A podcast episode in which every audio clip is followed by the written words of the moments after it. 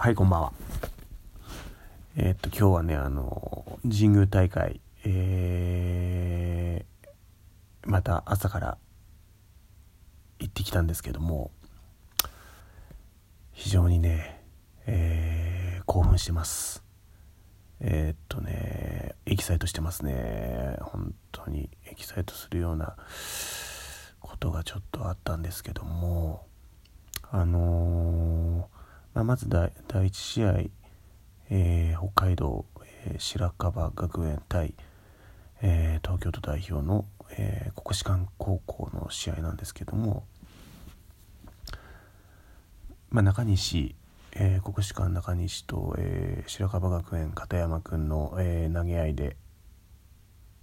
まあ、結構落ち着いた展開で、えー試合と淡々と進んでいくんですけど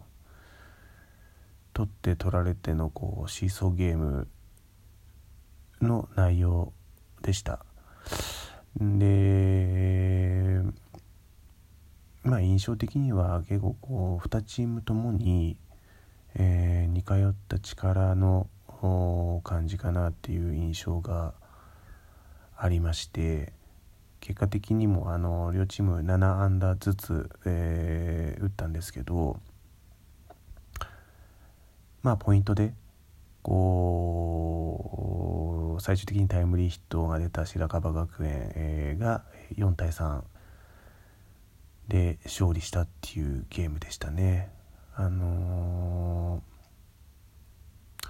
本当ね力的には結構ほぼほぼ互角かなっていうような、感じの印象が強いですかね。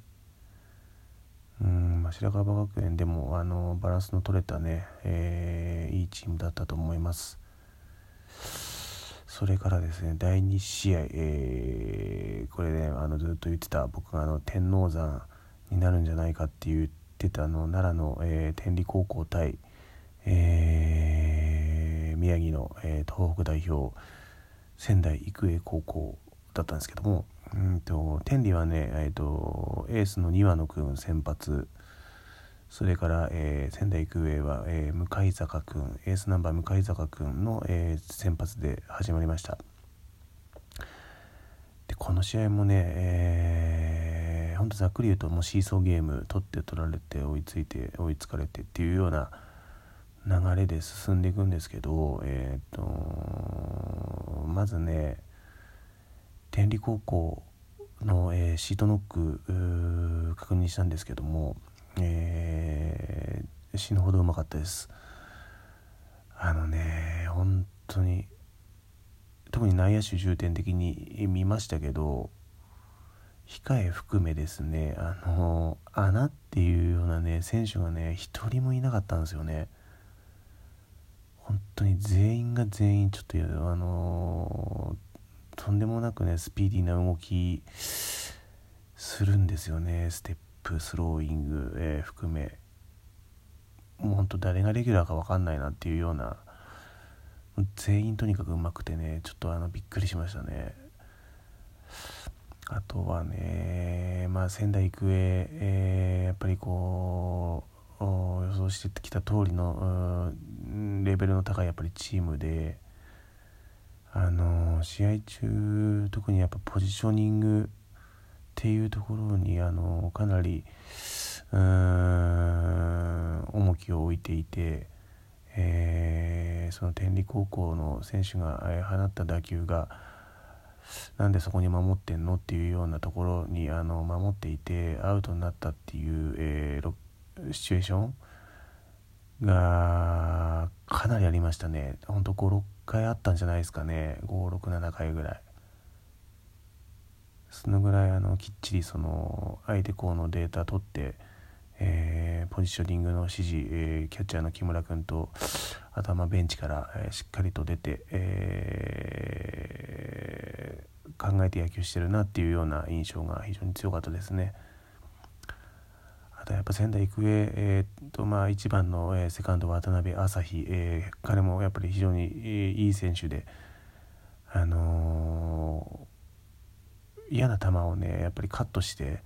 えーカウント稼いでまあ、見送ってフォアボール選んだっていうケースもありましたし、えー、逆方向にしっかりこうパンチのあるような打球でね、あのー、ヒットにするような場面もあったんで、え、かなりいい選手だなっていう印象ですね。あとはやっぱり大型遊撃手、え、入江君、え、彼もやっぱり素晴らしい選手で守備もなかなか軽快に動けてましたしあとやっぱバッティングですよね。あのー、1球で仕留めてねあのスリーランホームラン同点ホームランを打ったっていう場面があったんですけどもう完璧にね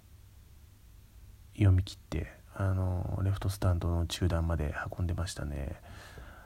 あとは印象にまあやっぱ笹倉君のバッティングはやっぱりすごいずば抜けたものがあってあるなってやっぱり思いましたし、えー、今日もマルチアンダー、えー、確か4打数2安打かなんかで、えー、やっぱりこうバットを芯食った時の音とかもねちょっと他の選手と違うなっていうような印象もありましたね。あとびっくりしたのはそうだなまあ代打で最終回出てきた小野寺君っていう子も代打で出てきてね、えー、ホームラン、えー、打ってましたけどちょっとねこう選手層の厚さがちょっと異常ですねあそこは本当に。うんちょっとね甘っぽくないんですよねちょっとプロ野球っぽい使い方するんですよね選手をピッチャーにしても系統にしてもそうなんですけどうーんちょっとすごいですねあそこの選手層は。でね天理に関して言えばその、まあ、今日に関して言えば本当に、えー、この間も話したえー、セッチヒロですよね。生駒ボーイズセッチヒロくん。セッチヒロくんがね今日はね、あのー、クリーンナップ5番、えー、打順上げてきてましたけど今日もね3打数 5, 5打点っていうね、うん、もう完璧セッチヒロ1人にやられたなっていうような印象の試合でしたね。大事な場面で一発打ったんですけどそのホームランもねちょっと今日見た中で一番やっぱ印象に残っていて、えー、インコースやっぱりインコースうまく使って、えー、仙台育英もリードしてたんですけど木村君。かなりね、あのー、インサイドを意識して、えー、アウトコースに、えー、落ちる球使ったりとかっていうような組み立てが多かったんですけどそこをねやっぱせい君ねせちひろ君完全に読み切ってねインローインローのね今ねさっき記事見たらスプリットっていうことでしたね。僕まっすぐに見えたんですけど、あのスプリットでしたね、えそれを一発でね、えー、インローを仕留めるんですよね。でこれもね普通だったらね多分切れてるんじゃないかなっていう打球をねもうライナー製の打球で、えー、レフトスタンドに突き刺すんですよね。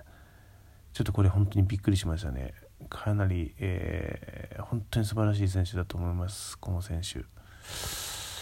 あとはまあそうですねあのー、今日まあ、ちょっとあのその先ほどその冒頭で、えー、興奮したっていうようなあのことなんですけども